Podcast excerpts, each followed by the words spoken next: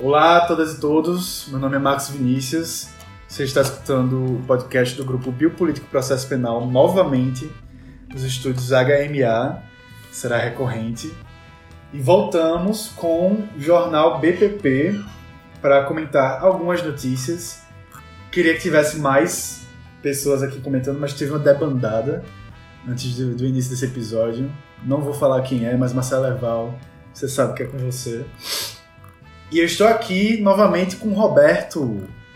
E Roberto já é figurinha carimbada do podcast. Certamente irá participar várias vezes. Como irá participar agora, por favor, Roberto? Se apresente. Olá a todos, a todas e a todos que se encontram, ouvintes do Biopolítica e Processo Penal Podcast. Uma grande honra, Marcos, estar aqui mais uma vez e vamos dar. Bora. O Grupo Biopolítica e Processo Penal é um grupo de estudos e pesquisa lagoano. Quinzenalmente nos reunimos às sextas-feiras para debater textos de ciências criminais. Os encontros são abertos. Caso tenha interesse, visite nossa página no Instagram, arroba Biopolítico Processo Penal. Lá você encontrará o calendário de nossos encontros e o texto que será discutido. Como o agregador de podcast não possui caixa de comentários, você poderá interagir com a gente comentando na postagem do Instagram referente a este episódio. Caso tenha alguma dúvida, nos mande um direct ou um e-mail para o biopoliticoprocessopenal.gmail.com.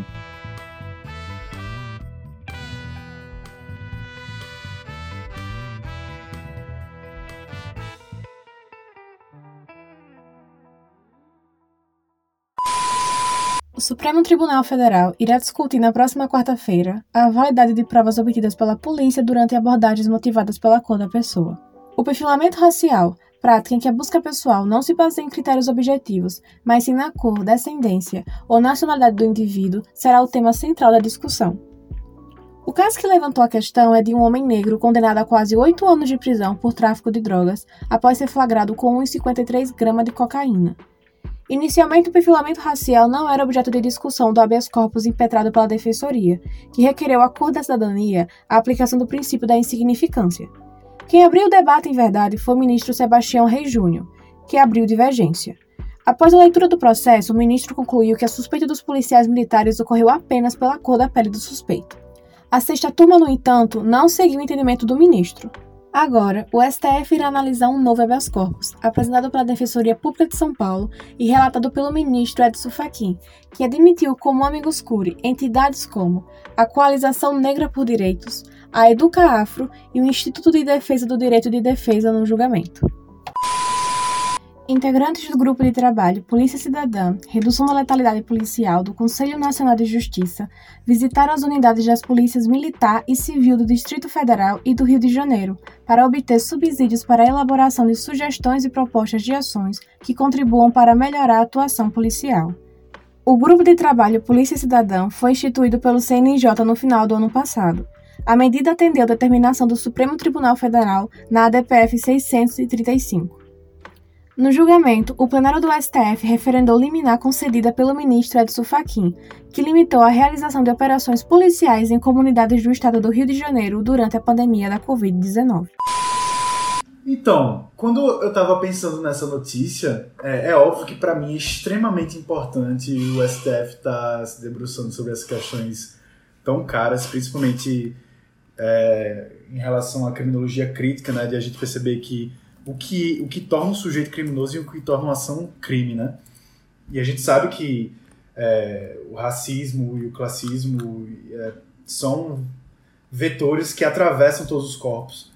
Mas ao mesmo tempo me parece muito triste, e trocando por miúdos, né, o STF decidir se ser racista é errado ou não, ou se é, uma prova ela deva ser é, desconsiderada ou não, em razão da polícia militar ter sido movida através do racismo, né?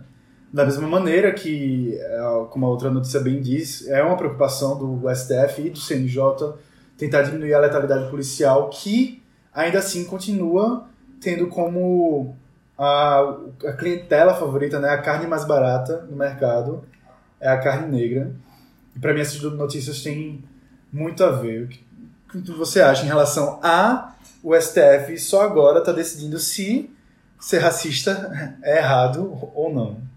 É, é a- essa primeira a, a primeira reportagem aqui que fala sobre o HC a, a respeito do reconhecimento, né, Marcos, da insignificância e também da ilegalidade, né, das abordagens policiais fundadas apenas e tão somente no perfilamento racial a partir do tirocínio, né, ou seja, do achismo do policial, porque a gente cabe lembrar, né, pessoal, a, a flagrante é posto, não é pressuposto. Eu não pressuponho que uma pessoa está cometendo crime ou não. O crime ele tem que estar ali, visível, até porque flagrante vem de flagra né? De chama, não é fumaça. O crime, tem que estar ali dado, posto. Então, o, o STF, quando pauta, e, e acredito que o voto do, do Michel Edson Fachin foi brilhante, assim, ele coloca o dedo na ferida. O problema da questão, a despeito do tirocínio policial, é o racismo. E o racismo sob seu viés institucional, estrutural e sob todas as matizes. Então, é, é com muito atraso né, que o, o STF se debruça sobre essa temática. A gente está com um placar né, não tão legal.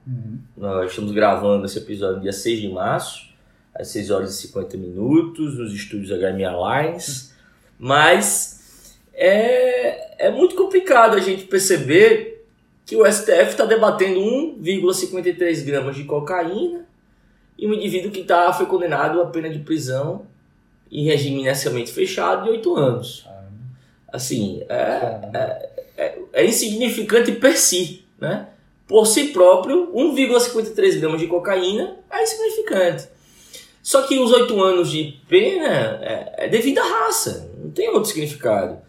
Porque teve, teve político que foi pego com toneladas de cocaína, né, em seu helicóptero, e não teve esse tipo de julgamento. Então, o, o caráter racial ele é estruturante, ele é fundante do nosso sistema penal. E tem outro ponto, né, Marcos, que eu acho que é, é o ponto principal desse julgamento, que foi a fala da procuradora vice-PGR Lindora Araújo. Famosa Lindora Araújo. Lindora Araújo vem no plenário da STF e fala que não podemos transformar crime de tráfico em racismo. Ora, Como se já não fosse, desde o seu início, um crime racista. Desde o momento que a gente criminaliza a maconha como forma de controle do povo preto, agora liberto, e aí o sistema penal ele passa a ser a principal forma de controle social dos corpos negros, né? A gente tem essa situação. E aí é- ela faz uma fala brilhante. Ela diz: não podemos mudar e entender que há racismo. Não podemos transformar crime de tráfico em racismo. Aí a parte brilhante dela. Teríamos que amanhã absolver, fazer HC coletivo para todos os presos por tráfico a partir da decisão de entender que foi racismo, afirmou a representante da Procuradoria-Geral da República. é isso mesmo, lindora! Voltei nela pra ir. Não. é isso. Tem que fazer HC coletivo para todo mundo. Genial, genial. Ela chegou às conclusões de maneira irônica, só que a gente quer tá pedindo isso há muito tempo. Pois é. Mas uma coisa que eu tava assistindo aqui com o Marcelo no, no escritório, os votos, e aí o Faquin fala uma coisa muito boa, porque o Jonga falou a mesma coisa. O Jonga fala, quem teme a cor é ladrão, quem tem a cor de, de Eric Clapton é cleptomaníaco. E o Faquin fala isso. Ele diz que uma pessoa, na mesma condição que uma pessoa negra, uma pessoa branca com uma pessoa negra, em determinado, assim, trabalhando em uma loja, se aquela pessoa branca ela tiver o hábito de subtrair os objetos, ela é considerada cleptomaníaca, enquanto a pessoa negra seria considerada ladrão. Eu, caramba, o Faquin escutando o Jonga é muito bom. Só que o que me deixa triste é, foi o voto do Xandão, do Alexandre de Moraes, que ele estava falando que o problema não era a cor de pele, mas sim o local era conhecido por ser um local de tráfico de drogas e outras pessoas foram abordadas da mesma maneira e, enfim, o problema não foi uma perseguição da polícia em relação a um determinado tipo é, de raça, tipo de cor. Só que qual é o problema? A gente tem que sempre dar dois passos para trás do que a gente está pontuando o tempo todo aqui. 1,53 gramas de cocaína não deveria estar se discutindo se aquele local é um local de tráfico de drogas ou não. A natureza da droga, a quantidade da droga só autoriza esse tipo de prisão se a gente for observar o viés racista. O viés racista. E a gente tem que problematizar sim a guerra às drogas, já que as drogas estão ganhando todos os dias a guerra às drogas, inclusive no pretexto de se combater as drogas, a gente coloca uma pessoa oito anos de prisão, regime fechado, é, por 1,53 gramas de cocaína. Como também, é, em razão das guerras drogas, a gente coloca policiais para subir morros e favelas e descer grotas aqui em Alagoas, é, sob o pretexto de combate ao tráfico de drogas e assassinar para assassinar pessoas, para assassinar crianças, sejam essas pessoas inocentes ou não, até porque não existe pena de morte no Brasil. E é exatamente isso que o grupo CNJ é, visa combater, né? A letalidade policial. É, você acha, a gente está falando do Distrito Federal e do Rio de Janeiro, mas vamos fazer um exercício em Maceió. Esse grupo, primeiro, ele tem objeto de estudo aqui em Maceió, e segundo, é, se as propostas que, que esse grupo de trabalho da Polícia Cidadã, redução de letalidade policial, elas serviriam de fato para diminuir a letalidade policial aqui em Maceió, por exemplo? É, Marcos, eu, eu, eu acho que primeiro primeiro grande desafio desse grupo de trabalho é se debruçar sobre as particularidades de cada estado. É, a gente tem uma diferença muito grande. A polícia do Rio de Janeiro é completamente diferente da polícia de Alagoas. E, e, eu acho que o grande desafio que as polícias né, apresentam aos pesquisadores e a quem queira fazer uh, propostas macro, né, propostas universalizantes, é de fato entender as suas complexidades. Agora, voltando né, ao podcast que a gente gravou, é impressionante como o grupo de trabalho é formado majoritariamente por pessoas sulistas. É impressionante. É impressionante. O eixo sul-sudeste é que comanda. E, e aí eu, eu, eu, desafio essas pessoas a entenderem a realidade alagoana passando 15, uma semana, 15 dias aqui. Não vão entender. Não vão entender. É impossível. Entendeu? A mesma coisa que dizer, eu conheço Inglaterra porque passei uma semana. Não, você conhece alguns bairros de Inglaterra. No máximo. No máximo alguns bairros. Não conhece Inglaterra. E, e é, é sempre aquela coisa, né? A gente vê as mesmas pessoas falando questões que se querem dizer universais. Não você sinto muito, né? E, e o que mais me chama a atenção também é a proposta do GT, né? Polícia Cidadã. É, assim, a polícia no Brasil ela foi construída para ser um aparelho de controle social e servir ao processo colonizador. É, ponto. Tanto que nos países europeus houve uma resistência tremenda, como diz o Zaffaroni, no livro A Palavra dos Mortos, para a instituição das polícias. Então, onde é que a polícia deu certo? Os, países colonizados. Veja, os Estados Unidos, que, que, que parece ter sido uma colônia em grande parte, hoje é uma grande potência mundial. Quem é que a polícia norte-americana uh, norte-estadunidense age de maneira turbulenta com o povo, é, o, o, o, povo que migrou, com os imigrantes, com o povo racializado, identificado, os latinos. Então, é, o povo em diáspora, quando vai para os Estados Unidos, ele sofre todo, todo esse aspecto, né? E, e você trouxe muito bem a fala do, do Alexandre, do Xandão, né? Porque o Xandão, ele usa, e, e mais uma vez a gente criticando o liberalismo, né? que, é, que é bom. É, Xandão, ele se utiliza de um aspecto do liberalismo que é a conduta e essa repetição da conduta como análise tão somente para identificação do tipo penal. Ou seja, o indivíduo em sua liberdade, ele vai para uma boca de fumo e a repetição dessa conduta que está visível, né, é, seria o, o, o ditame para que a experiência do policial, entre aspas, fosse o critério criminalizador. Mas, bom, a gente sabe com Foucault e com Deleuze que o critério de visibilidade é uma relação de poder. Ou seja, se aparece para a polícia que a grota do cigano, a grota do Rafael e as grotas, a grota da alegria tem boca de fumo lá, é porque tem visibilidade lá dentro. E não o, o, os apartamentos luxuosos da Pajussara da Ponta Verde. Lá não se coloca visibilidade. Lá não se invade. Não tem operação policial para pé na porta de noite para pegar droga. Então, o tirocínio policial ele tem que ser marcado histórico e socialmente. Tem que ser marcado histórico e socialmente. Quais corpos, onde, quem. As perguntas clássicas de criminologia devem ser feitas. E, e esse é o grande ponto. Uma polícia cidadã, ela só vai poder ser de fato cidadã quando ela se perguntar para que cidadão ela está servindo.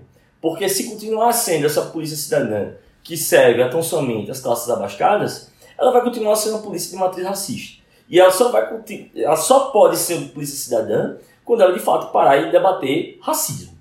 Assim, me lembrou uma notícia de um rapaz no bairro da Jatiuca, que é um bairro daqui nobre aqui em Maceió, que dentro do, do, do imóvel dele tinha diversos, diversas máquinas caça-níquel, né?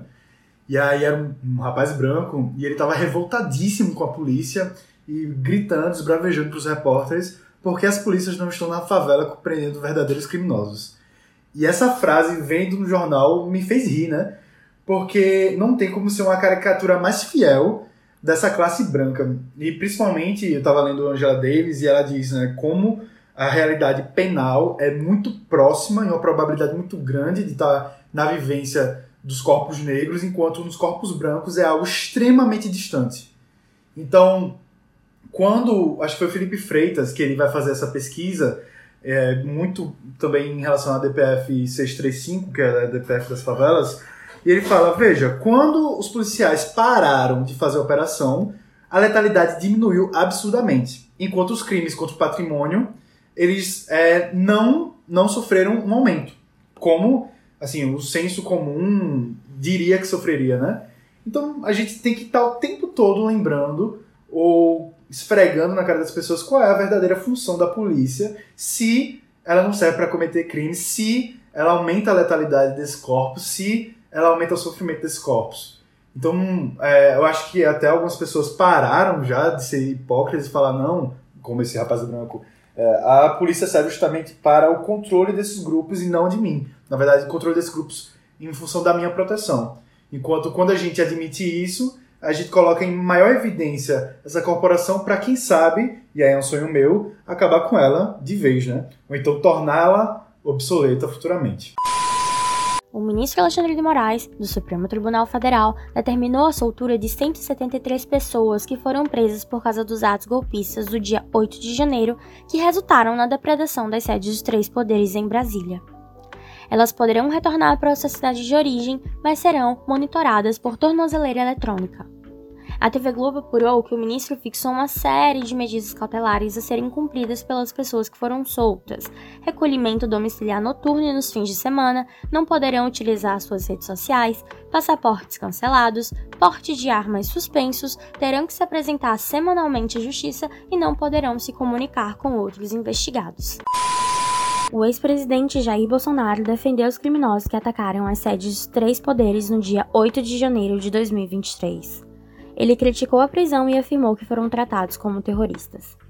Nós temos agora, vai completar dois meses, 900 pessoas presas, tratadas como terroristas, que não foi encontrado, quando foram presas, um canivete sequer com elas. E estão presas chefes de família, senhoras, mães e avós, disse.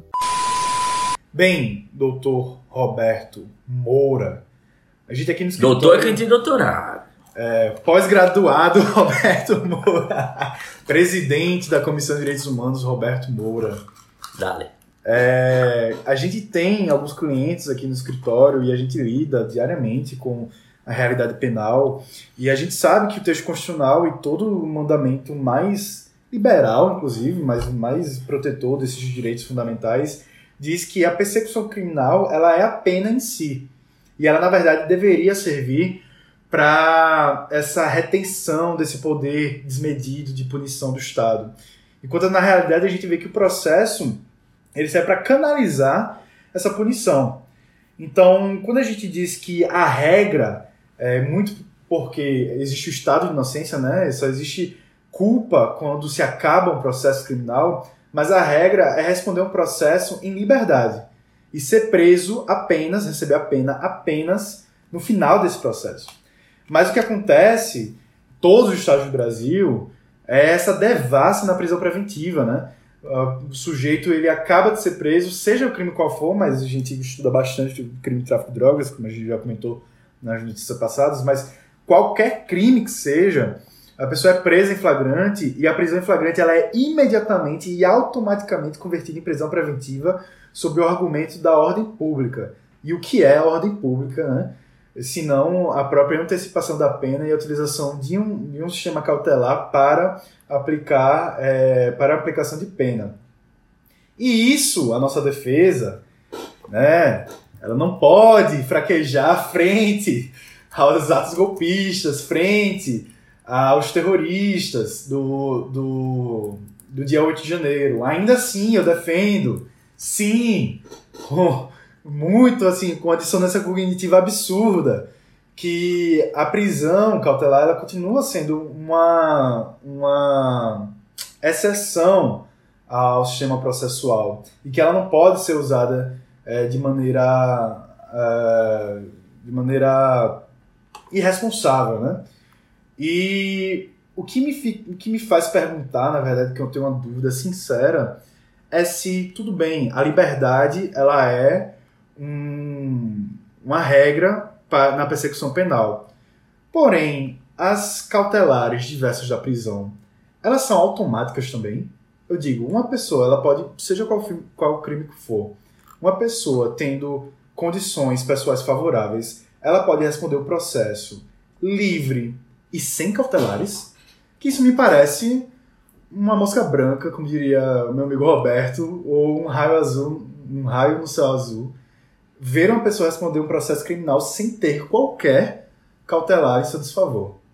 É, Marcos, eu, eu acho que hoje em dia é, a grande questão é não existe pessoa que responda processo sem cautelar Tal como não existe homicídio simples mais. É, é verdade. Todos os homicídios hoje são qualificados e toda pessoa que responde o processo hoje. Porque a, a banalização é exatamente isso, né? É tornar o absurdo normal e o extremo absurdo né, como regra. A prisão virou regra, aos corpos pretos, pobres, favelados, 18, 24 anos e sem pai, e a, a, as cautelares diversas de prisão. Né? Há aqueles corpos que não ensejarão, né? não terão a possibilidade de estar enjaulados, sendo sobreviventes do cárcere, será dado o benefício, entre aspas, de responder um processo em liberdade. Mas liberdade? Não. Liberdade não vai responder o processo. Primeiro, sem uma liberdade formal, porque está respondendo ao processo. Então, qualquer coisa que surgir no decorrer do processo, você vai se dar mal. E segundo, geralmente você possui restrições de sua liberdade postas nessas cautelares diversas de prisão, como o Marcos diz. A, a grande questão de, dessa, dessa situação que o Xandão soltou 173 presos, é, e aqui Aqui tem, tem notícia. Aqui tem notícia. A, a gente nunca recebeu por parte das parlamentares de extrema-direita qualquer ofício para tratar sobre direitos humanos. E é impressionante como em pouco tempo eu recebi um ofício do deputado federal e do deputado estadual. Né? Sem falar os nomes, mas que se, enquadram, sabe quem é. que se enquadram aqui no espectro da extrema-direita. E, e eles estavam preocupados com as condições dos presos em Apapuda. Me pergunto se eles conhecem o Siridião Durval. Assim, sabe? Que é 10 mortes registradas em dezembro, né? no ano, né, aqui no estado. As duas mortes no final de dezembro para início de janeiro. E, aí eu fico me questionando. Esses caras tudo de brincadeira com minha cara, porque, não, tudo bom, eu, eu- quem mais quer lutar pelos direitos humanos aqui sou eu. Mas vamos, vamos debater a sério, né? Porque direitos humanos por ocasião é privilégio. E, e isso é uma situação que veio, veio à tona agora o, o Xandão solta a galera com tornozeleira eletrônica e acho que a gente tem que problematizar muito isso, porque a tornozeleira eletrônica também é uma forma de controle social e, e a gente tem que dar um tá ligado na esquerda, né? Na galera que, que se diz progressista, na galera que, que quer ver essa galera no raio que o partam, né? Mas, pessoal, fortalecimento do sistema penal Sempre vai estourar em um lado. Sempre vai estourar em um lado. É, e, e, e é, é sintomático o que o Bolsonaro fala, né? Que eles não são terroristas. Estão sendo tratados como se fossem terroristas. Exato. E que eles não tinham um canivete na mão, né? Que são chefes de família, senhoras, mães, avós presas, porque todos os outros, as outras pessoas presas por qualquer outro crime, principalmente tráfico de drogas, eles na verdade são sujeitos que foram jogados no Brasil sem qualquer vínculo familiar, social, enfim. Pois é, e, e tal como eu comentei agora sobre a Lendora, eu acho que o Bolsonaro também foi muito feliz nessa fala. Porque tal como a Lendora desnuda a, o racismo, o Bolsonaro me parece que ele toca no ponto fundamental, que é a questão do brutalismo, da animalização e da distinção de pessoas que são seres humanos para pessoas que não são seres humanos. Ou seja, o direito penal ele é animalizador. Eu, eu construo seres que não possuem direitos ou garantias fundamentais. E aí o, o Bolsonaro ele fala, bom, eles não são terroristas, porque o, te- o terrorismo é uma categoria, é um processo de etiquetamento em que eu vou incidir aquele indivíduo em um estado de não direito. Eu vou incidir aquele indivíduo no estado de coisas inconstitucional, tal como prevê a DPF 347. Eu vou incidir aquele indivíduo né, numa perspectiva de você pode morrer. E quando ele fala da situação chefes de família, senhoras, senhoras, mães, avós presos, sequer com canivete, ele está na verdade querendo dizer, ó, são humanos. Não são esse, esse povo que é desumano aí que tá aí. Então, essa história de CPF cancelado do Bolsonaro é, é ele dizer, ó, esse caso aqui o racismo não está inserido não. Vamos soltar eles. E, e esse é, é- é o grande ponto, porque o Bolsonaro ele, ele tá indo no ponto nevrálgico, no cerne, é retirar todas e quaisquer características que não colocam esses indivíduos como seres humanos. Então ele está querendo dizer, ó, eles, eles não são terroristas, porque o terrorismo é uma categoria que vai retirar a capacidade de humano. E aí é, é muito engraçado, porque o debate, né, senhor liberal, não é sobre a conduta dos indivíduos. É sobre quem esses indivíduos são. E aí o senhor liberal, ele coloca, bom, volta para a Lindora. Não, vão, não podemos julgar o crime de tráfico de drogas quanto o racismo. Mas eu posso julgar um crime enquanto atentado ao Estado Democrático de Direito pela pessoa. É, é o inverso, assim. Acho que você foi muito feliz, Marcos. Até a Siri quis entrar agora. Isso é participação especial. Participação especial da Siri. E, e aí, eu acho que foi muito feliz a escolha desse, dessas reportagens, porque do primeiro caso é um movimento de, do liberalismo, que você coloca uma conduta e bate no sujeito racializado, e a, a segunda reportagem é o inverso. É o sujeito que agora eu requeiro que ele seja é, visto como ser humano, que ele não seja visto como terrorista, que ele não seja visto, mas que seja visto como pai de família, para não debater a conduta dele. E, e é isso, assim. Só queria revisitar aqui o, as cautelares do Xandão, que é recolhimento domiciliar noturno, nos fins de semana, tudo bem, a gente vê isso todos os dias. Não poderão usar redes sociais, passaportes cancelados, portes de arma suspenso, terão que se apresentar semanalmente à justiça, isso a gente também vê, e não pode se comunicar com outros investigados. Agora, passaporte cancelado não parece ser uma pena, quase como se fosse uma pena já, né? E não uma suspensão do passaporte, se é uma cautelar. E, e assim, é, é, engraçado, né, que é uma característica muito forte do, do, movimento bolsonarista e desses atos golpistas, que é a utilização das redes sociais para se organizar como a, a, em torno do golpe, né? Só que ao mesmo tempo eu fico bem, é, como é que será monitorado se eles não estarão usando as redes sociais? É, e também como será monitorado se eles já não estão em comunicabilidade com outros investigados. E eu queria que o advogado Roberto Moura é, lembrasse quais são as consequências da, da, do desrespeito dessas cautelares. É, Marcos, de maneira muito clara. Se eles descobrirem essas cautelares, eles podem voltar em cana. Podem voltar para. E eles serão presos é, no estado de origem deles ou eles voltarão para Papuda ou para Comé? Isso fica a critério do, do magistrado, mas geralmente eles voltam para Papuda ou para Comé. É, mas o juiz que decretar a prisão preventiva, ele pode, inclusive, requerer que ele fique preso no, no seu local de domicílio, até porque é isso que a LEP prevê. É. Né? A, a, LEP diz que você vai ficar recluso no seu local de domicílio, porque os direitos de preso, inclusive vou dar aula já já, a respeito também disso, é, garante o direito de visita, garante contato com seus familiares, por conta do princípio da é, integração harmônica social do recluso. Então, esse, esses são pontos que, na minha ótica, o, o Xandão, o, o Xandão, ele, ele para muitas pessoas, ele foi um mal necessário. Né?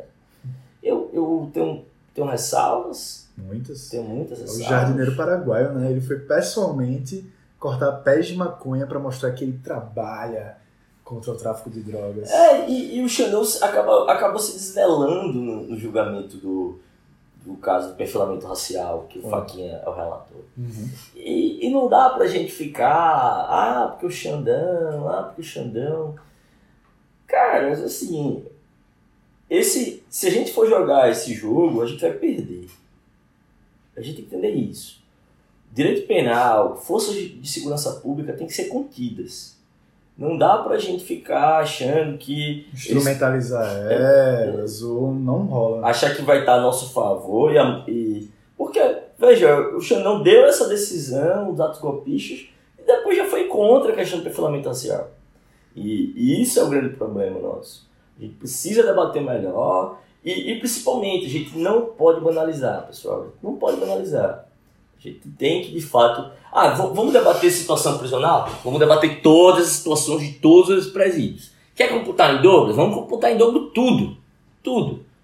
E, e é isso que, que eu, enquanto membro da Comissão Nacional de Direitos Humanos da, da OAB, com coordenador do Departamento de Sistema Prisional do BCCRIM, eu venho debatendo com as pessoas. É, bom, a gente tem que estar batendo primeiro, no processo de animalização e tentar tirar o máximo de pessoas de dentro das prisões. Por quê? Porque não tem como mais. A gente. Vejam, aqui em Alagoas é até interessante, a gente não tem semiaberto e aberto. Por quê? Porque o foco do sistema prisional não é o processo de progressão. Não está nem aí para isso. É processo de reclusão, acabou-se. Não tem integração harmônica social. Ah, Roberto, mas é melhor estar em casa? Ah, é, mas eu estou querendo dizer que o sistema prisional ele não está preocupado com progressão de regime, com o regime progressivo da pena, porque o que ele quer é prender e neutralizar. Porque se ele tivesse preocupado com é, a questão liberal, né, de progressão de regime, dele voltar aos poucos para a sociedade, aqui teria semi-aberto e aberto, e não tem. E, e o Marcos até está fazendo estudo, né, Marcos? É, sim, do... porque vai ser feito o cadeião, né? E aí, um, uma das propostas de, do Cadeião, que vai ser o local no regime semiaberto, é, dentre as várias a, a, aventadas, eu espero que essa seja a que a galera queira realmente abandonar, é pegar algumas pessoas que já estão cumprindo semiaberto fora da prisão e colocá-las de volta. E é isso, pelo amor de Deus, ninguém nenhum assessor chegou, bateu no ombrinho do magistrado, dos magistrados da 16 e falou: Ei, não acho que essa é a melhor solução, né? Mas é, acabar de vez com a prisão, com o direito penal, mais pessoas fora, até porque eu tava, para dar aula sexta-feira, eu fiquei é, falando, vendo muita coisa do Maurício Dita, e aí é engraçado como, é, se fosse essa função né, direito penal de acabar com crime, a criminalidade, não existiria regime fechado. Porque o regime fechado aumenta a probabilidade de reincidência. E a reincidência é um fator que o juiz pode ponderar para colocar a pessoa em regime fechado. Ou seja, é um círculo do inferno, do mal, assim, que visa apenas é, apartar é, grupos sociais muito específicos e colocar em medo, em eterno medo, grupos sociais muito específicos em favor de outros.